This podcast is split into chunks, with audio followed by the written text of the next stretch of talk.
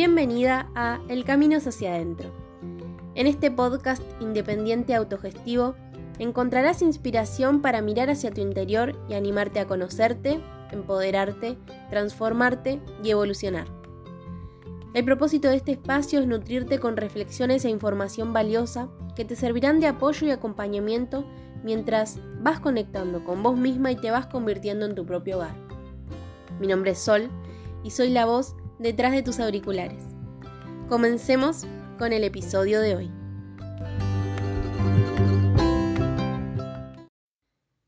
Hola, ¿cómo estás? Qué hermoso encontrarnos una vez más por acá, después de estas semanitas sin escucharnos. Estoy muy, muy, muy feliz de volver a grabar. En el episodio anterior charlé sobre los rituales y te había dicho que en este iba a hablar sobre manifestación, pero pasaron cositas en el medio que me gustaría compartirte y contarte para que reflexionemos juntas, ¿sí? Así que lo voy a dejar para más adelante. A mí particularmente me gusta ser muy genuina y auténtica con lo que comparto en este espacio y hoy siento cambiar el tema del episodio porque justamente por esto me ausenté este tiempo y no pude sentarme a grabar, que es la autoexigencia. La verdad es que no estaba en mis planes hablar de esto, pero fue tanto el caos de estas semanas y tanta la resonancia con este tema que se me iban presentando mensajes y señales que me confirmaban que este era el momento perfecto para hacerlo. Y bueno, Dado que me atravesó completamente, vamos, vamos a charlar sobre esto que seguramente te va a resonar a vos también. Para arrancar y para que entiendas por qué este tema me toca tanto, me gustaría ponerte un poquito en contexto. Alguna vez compartí que mm, hay mucho fuego en mi carta natal, así que tengo mucha energía de avance, de deseo, de creación, de acción. Me siento muy cómoda haciendo, me siento a gusto, me siento en mi salsa, me hace sentir bien. Estar ocupada para mí es o era ser productiva, hasta que bueno, este último mes me subí como a esa ola de productividad y mm, llegué a un punto que no me dio más el cuerpo ni la vida para continuar viviendo a ese ritmo. En este último mes me encontré ocupándome de muchas cosas al mismo tiempo, lidiando con muchas, pero muchas responsabilidades, mucho estrés, muchísima ansiedad, rutinas cambiadas, despertándome muy temprano y acostándome muy tarde, durmiendo poco, comiendo mal y mucho, de manera automática y exagerada. Y bueno, como si fuera poco, intentando resolver cuestiones laborales, personales y vinculares, todo al mismo tiempo. Me reía al darme cuenta del timing perfecto en el que sucedió, porque justo me pasó todo esto en la temporada Virgo, ¿no? Entonces todo el caos que necesitaba ser organizado se presentó para que deje de hacerme la tonta y me ocupe de una buena vez de todas esas cosas que venía como posponiendo. En una de estas señales que te digo que se me fueron presentando, apareció una frase en internet que, bueno, desconozco quién la escribió, pero me marcó muchísimo. Creo que fue el detonante para decidir ir más lento. Y la frase decía, si paro, se rompe todo, pero si sigo, me rompo yo. Y es increíble como siempre el universo nos va dando los mensajes que necesitamos recibir porque como estas, muchísimas, y todas tenían que ver con bajar un cambio. Y eso de romperme es exactamente lo que me sucedió. El cuerpo es tan sabio que cuando estamos a punto de colapsar nos manda el síntoma como para protegernos, ¿no? Y para que nos demos cuenta que algo anda mal. Me pasó hace dos semanas. En medio de todas las cuestiones que estaba intentando resolver, facilité cinco talleres en cinco días y tres de ellos en menos de 24 horas, es decir, nueve horas y media de talleres en menos de un día, acompañando a más de 150 mujeres de todo el mundo. Y claro, terminé el último taller me fui a bañar y automáticamente me bajaron las defensas y estuve dos días en cama. Me costó muchísimo salir de ese mood porque es como que el cuerpo no me respondía, no podía hacer nada e incluso me volví a enfermar días más tarde. Era tanto el cansancio acumulado que, bueno, es como que me cayó de una todo junto para que, bueno, recomponga un poco de toda la energía que había perdido. Antes del colapso y a medida que pasaban los días, las responsabilidades crecían, pero no podía parar porque todo dependía de mí. Porque claro, probablemente si el cuerpo no me decía para, yo no paraba, ¿no? Seguía y seguía produciendo, haciendo, yendo de acá para allá. Y en estos días de estar alejada de la afuera, me puse a reflexionar sobre por qué me exijo tanto, por qué espero tanto de mí, a quién traiciono si voy más lento. Y llegué a la conclusión de que claramente es una creencia limitante y heredada esto de la autoexigencia, ¿no? Del hacer, de la productividad, de todo el tiempo tener que estar ocupada.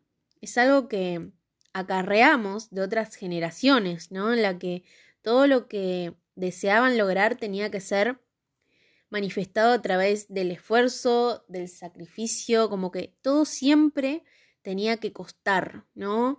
Eh, todo necesitaba que ser logrado con muchísimo trabajo.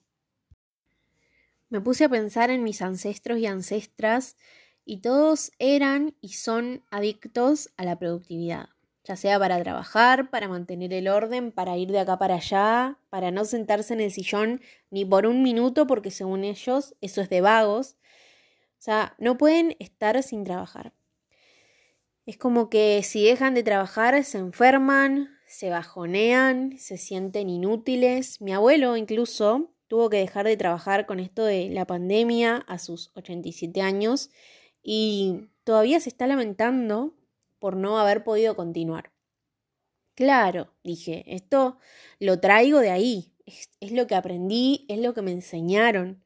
Y lejos de culpar a nadie, esto me sirve para reconocer algo en mí que puedo transformar, ¿no? que puedo modificar para poder vivir una vida más alineada a la vida que deseo. Porque mis ancestros y ancestras no se daban el espacio para el disfrute, ¿no? Había poco valor personal y no se sentían merecedores del placer. Y ahora que lo digo, me doy cuenta que la mayoría de las veces yo tampoco me permito disfrutar. O sea, hace años que no me tomo vacaciones.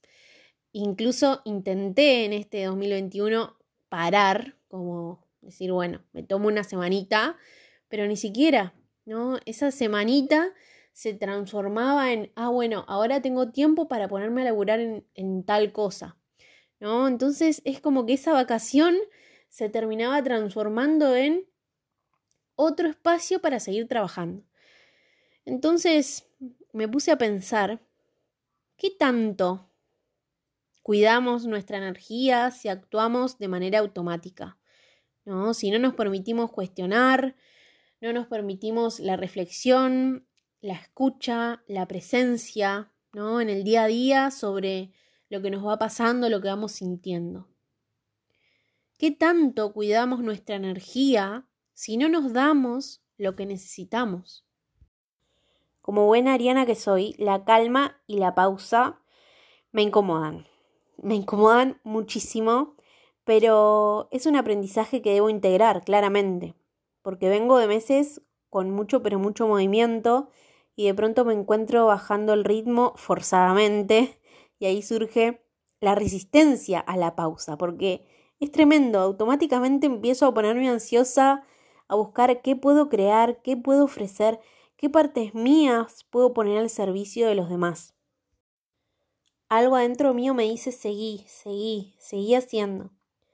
Y si bien me siento muy cómoda y feliz creando, siento que es mi motor, ¿qué espacio le doy a mi ciclicidad? ¿No? Una ciclicidad que por momentos me quiere activa y que por otros me pide descanso, por supuesto. Entonces, ¿qué tan saludable y amorosa estoy siendo conmigo misma si no respeto lo más básico de mí, que es mi naturaleza cíclica. Gracias al autorregistro, me di cuenta que aproximadamente cada tres meses me pasa lo mismo. Vuelvo a la pausa. Por más que yo no lo busque, vuelvo a la pausa. Siempre coincide con Mercurio retrógrado, que bueno, es un momento para ir hacia adentro, volvernos más introspectivas, ¿no? Como que la comunicación es más hacia adentro. Y entender esto me sirvió para no castigarme tanto cuando me sucede, ¿no? Sino aceptarlo con amor y aprovechar la energía disponible a bajar un cambio y aprovechar la energía que me invita a conectar conmigo después de tanta desconexión, ¿no? Después de tanto dar y estar tranquila sabiendo que las ganas de crear también vuelven después de la pausa. Obviamente, bajamos y subimos constantemente. Creo que también esto de sentirse todo el tiempo en carrera es por el FOMO, fear of missing out, el miedo a perderse algo, a quedarse afuera. Me ha pasado con el podcast incluso. En este caos que no me permitía sentarme a grabar, en mi mente se repetía la frase la gente te va a dejar de escuchar si no subís un episodio nuevo. Entonces, cuando apareció este pensamiento fue como un wow, bueno, no, para un poquito mente, voy a compartir lo que sienta compartir cuando lo sienta, no porque se supone que debo hacerlo, ¿no? Y si bien amo este espacio profundamente, no me daba el cuerpo para grabar. Y si grababa, lo iba a hacer con un cansancio extremo, quizás no poniéndole todo mi amor y toda mi energía para que salga bien. Entonces, ¿qué sentido tenía aparecer? ¿No? Aparecer por aparecer, hablar sobre cualquier tema. Creo que no, ¿no? Creo que empieza como... Eh, deja de ser genuino el intercambio que tenemos en este espacio. Entonces, bueno, decidí escucharme y simplemente no podía sentarme a grabar. Está bien, porque después de toda esa vorágine, ya ahora mucho más calmada, mucho más en eje, puedo sentarme a grabar con todo el amor del mundo para compartirte esto que, esta reflexión. Porque en la exigencia se pierde el disfrute, se pierde el fluir, nos perdemos de estar presente en los procesos, ¿no? Ignoramos el camino, solo queremos llegar a la meta. ¿Y después qué? Volvemos a empezar y termina siendo un sinfín, ¿no? Una búsqueda interminable que jamás nos va a satisfacer porque siempre vamos a querer y a necesitar más y más y más. Pero esto de la autoexigencia no aplica solo para la productividad o el hacer. Siento que aplica para todo. Nos exigimos estar bien, nos exigimos sonreír, nos exigimos cumplir, nos exigimos mostrarnos fuertes y escondernos nuestra vulnerabilidad, ¿no? Porque la sensibilidad siempre es juzgada por quienes no se animan a acercarse a sus emociones, nos exigimos mantener vínculos que no son recíprocos o por compromiso o por miedo a la soledad, nos exigimos ponernos máscaras para que los demás no nos vean como verdaderamente somos es como que todo el tiempo nos estamos exigiendo, ¿no? Y en esa exigencia nos alejamos de quienes verdaderamente somos. En mi caso me di cuenta que esto de la exigencia siempre estuvo en mi vida. Cuando era niña me exigía ser la niña buena, la que obedecía, la amable, la que siempre quería conformar a todo el mundo, la que siempre decía que sí. Al crecer me exigí tener un cuerpo que nunca iba a tener, me exigí mendigar amor para no quedarme sola, constantemente exigiéndome. Y si hay exigencia, hay presión. Las cosas comienzan a dejar de fluir, empezamos a forzar, a mantener estructuras y la autoexigencia termina siendo también adictiva, porque seguimos ese ritmo y perdemos el nuestro, perdemos la escucha y empezamos a alejarnos de lo que deseamos y comenzamos a actuar basándonos en el deber ser. Quizás sucede que la exigencia de esto o aquello termina drenándonos la energía, no nos potencia, no nos nutre, no nos permite crecer. Más bien se vuelve como un techo sobre nuestras cabezas que tarde o temprano nos va a limitar y nos va a hacer darnos cuenta que nos llenamos de cosas, vínculos, situaciones que no suman a nuestra vida. Por mucho tiempo me exigí mantener vínculos de amistad que no me daban nada y a quienes yo daba todo. Forzaba el vínculo, me exigía, me hacía cargo de la distancia que otras personas ponían y me ocupaba de retomarlo una y otra y otra vez. Iniciaba charlas que quedaban en la nada, hacía invitaciones que nunca se concretaban, me humillaba constantemente para recibir algo del otro lado que, bueno, del otro lado era la nada misma, ¿no? Pero algo en mí se resistía a ver esto y se resistía a dejar que el vínculo termine. Y fue muy loco porque cuando finalmente dejé de insistir, dejé de forzar, dejé de exigir reparar un vínculo que ya estaba roto hace rato, me liberé. Obviamente cuando dejé de hacer fuerza, todo se cayó y obviamente fue doloroso, ¿no? Ver cómo esas amistades habían seguido ahí solo porque yo las mantenía en pie.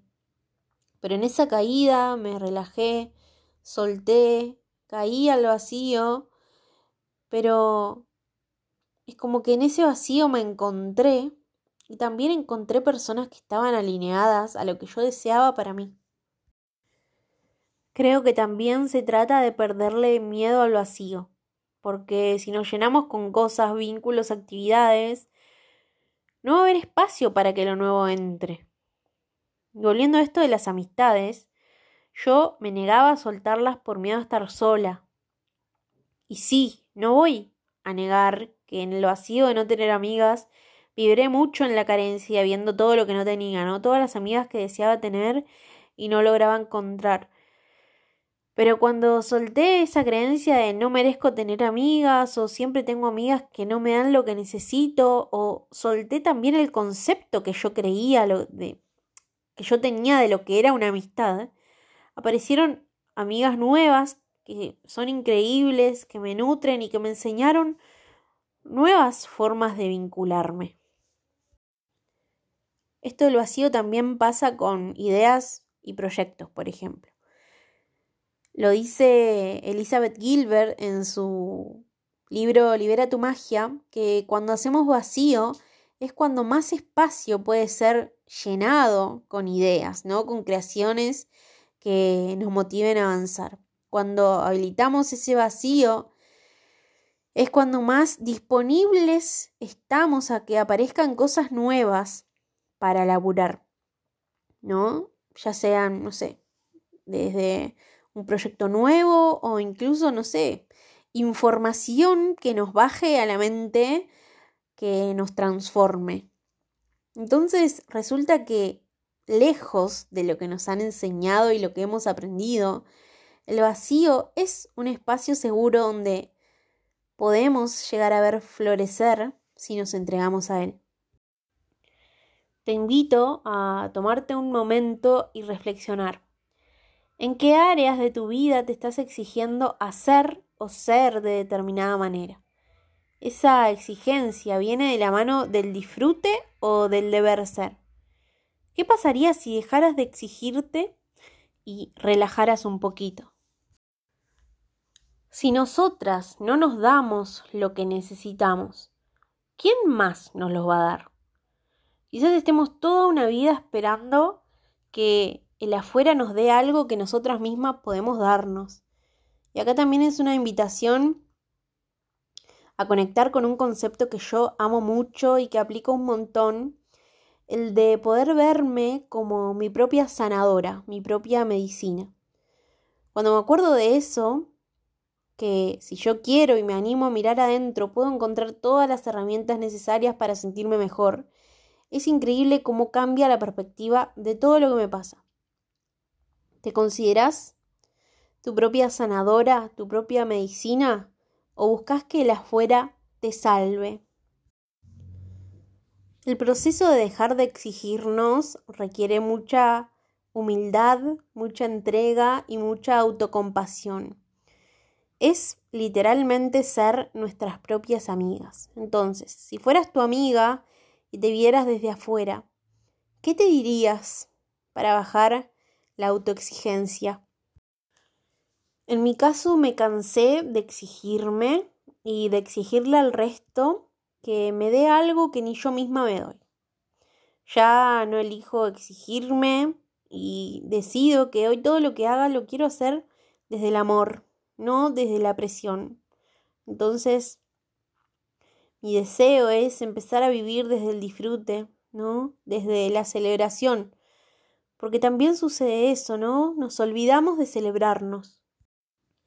Al vivir en una sociedad llena de estrés, de ansiedad, miedos, es súper importante tener momentos y actividades que nos permitan aliviar todo esto y no potenciarlo, ¿no? Con más, más actividades o pensamientos que nos sigan llenando de estrés o ansiedad o miedos, ¿no? Entonces, ¿cómo podemos comenzar a reparar esto? Bueno, volviendo a las raíces, ¿no? A la naturaleza, a lo analógico, permitirnos el descanso, permitirnos el ir a nuestro propio ritmo, estar en presencia, obviamente, para comenzar a tomar decisiones conscientes que nos acerquen cada día un poquito más a la vida que queremos vivir, ¿no? Y esto también es posible gracias a que nos habilitemos la autoescucha, ¿no? El permitirnos hacer silencio y escucharnos porque nos merecemos dejar de hacer fuerza, nos merecemos relajar, nos merecemos el disfrute, nos merecemos el placer y nos merecemos, por supuesto, el descanso. Y con el descanso no me refiero a tirarnos en el sillón a mirar tele, me refiero a descansar de todas aquellas situaciones que nos hacen daño, Al ruido mental, a los pensamientos rumiantes, a los problemas que aún no sabemos cómo resolver porque permitirnos el descanso es dejar de andar tensas por la vida. Ahora, en este momento, ¿estás tensa?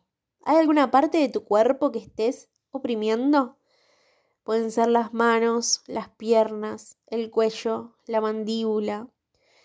Registra y relaja. Es increíble cómo el organismo descansa cuando dejamos de tensionar. Es súper necesario bajar un cambio de todo aquello que hoy esté alterando nuestro bienestar. Pero primero debemos registrar qué es lo que está alterándolo. Y eso solo es posible si antes nos permitimos sentir. Muchas veces seguimos dándole manija a un tema, a una acción, a un vínculo, porque sabemos que si paramos vamos a sentir. Y obviamente el sentir puede ser incómodo porque nos enfrenta de lleno con aquellas cuestiones de las cuales no queremos hacernos cargo. Me ha pasado de hablar con mi terapeuta sobre un tema que me agobiaba y preguntarle, bueno, ¿qué puedo hacer para tal cosa? Y ella me dice, no, no, no tenés que hacer nada, tenés que sentir, sentirlo todo. Porque también en el sentir está el tomar las riendas de lo que nos pasa, ¿no? Y dejar de entregarle al afuera el poder de sanarnos o mejorarnos la vida. Y en ese momento me acuerdo que salí de la sesión y escribí lo siguiente que te voy a leer. Acabo de hacerme consciente de que hace mucho pero mucho tiempo vengo evitando sentir una emoción.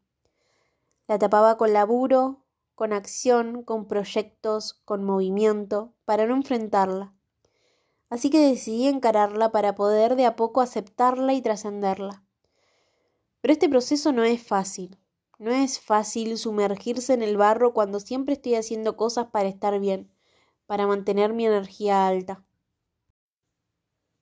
De pronto me encuentro vivenciando mi incomodidad que de a poco me va dejando de molestar, pero que empieza a incomodar al resto, que apenas me ve enojada, frustrada, triste, angustiada, me trata de loca, de malhumorada, porque de cierta manera la sociedad siempre nos quiere así, productivas, no importa cómo nos sintamos por dentro. Y eso también hace que nosotras no nos los permitamos tampoco. Entonces comprendo que está bien no estar bien, que forma parte del proceso, del ciclo de crecer, que algo me viene a mostrar sentirme así, que algo tengo que aprender. Me permito sentirme vulnerable porque soy vulnerable, porque forma parte de mí. Me cansé de hacérmela fuerte. Y entiendo que ser vulnerable es el portal que debo atravesar para descubrirme y evolucionar. Hoy abrazo mi vulnerabilidad, porque llegado el momento me dará las respuestas que sé que necesito recibir. Entonces, esto de dejar de ser autoexigentes es permitirnos ser vulnerables, ¿no? Sentirnos vulnerables y entender que podemos con todo, sí, pero no con todo al mismo tiempo. Y que está bien pedir ayuda, que está bien parar, que está bien eh, sentirnos mal. Porque al fin y al cabo lo que más importa es ser fiel a lo que deseamos, a lo que necesitamos. Pregúntate, ¿te permitís mostrarte vulnerable o te haces la fuerte, la que acá no pasa nada? ¿Estás abierta a recibir todo lo que la vida tiene para darte? ¿Le das valor a lo que sos, a lo que das, a lo que haces? ¿Sos capaz de reconocer y celebrar tus dones y talentos? ¿Te sentís merecedora de todo lo bueno? Si sos de las que siempre da, da y da al resto, ¿Cuándo vas a empezar a darte a vos todo lo que le das a los demás? También es loco como vamos repitiendo las mismas situaciones una y otra vez hasta que aprendemos y podemos empezar a vivirlas de manera ascendente, ¿no? En espiral. Quizás pasando por lo mismo, pero desde un lugar distinto. Porque digo esto porque encontré otro texto que escribí hace unos meses y que se ve que estaba pasando por una situación parecida a la que me pasó este, este último mes. Y ahora que la encontré, siento que es como si mi yo del pasado me hablara, no a mi actual sol. Así que para finalizar el episodio de hoy, te la voy a compartir. Siento que la calma más que quietud es un huracán que se va moviendo interiormente cuando nos permitimos dejar de actuar de manera automática y prestamos atención a lo que el silencio nos quiere mostrar. Cuando afuera parece todo estar quieto, en realidad adentro todo se mueve y le va dando vida a aquello que pronto saldrá a la luz y se convertirá en nuevos pasos en el camino. Cuesta la calma, porque estamos acostumbradas al caos, a hacer y a producir, aunque eso no sea lo que sentimos hacer. Pero la calma también es parte de nuestra ciclicidad, no es quietud, no es fracaso. Aprendamos a habitarla y disfrutarla con amor. Nos lo merecemos.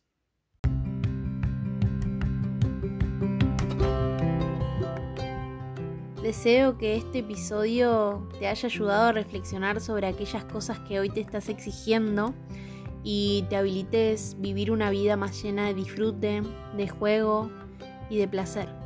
Te lo digo y me lo digo. Nos escuchamos en el próximo episodio de El camino es hacia adentro. Gracias, gracias, gracias.